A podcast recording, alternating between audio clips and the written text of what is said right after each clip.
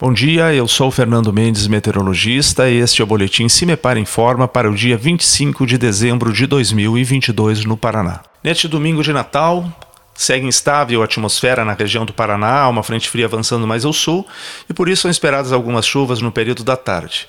Concentra um pouco mais de nebulosidade no setor leste, entre Curitiba e o litoral, onde as chuvas podem ser esperadas entre o período da tarde e a noite, intensidade mais fraca, ocasionalmente moderada. A temperatura mínima está prevista para a região de União da Vitória, com 14 graus, e a máxima a noroeste do Paraná, com até 32 graus no período da tarde.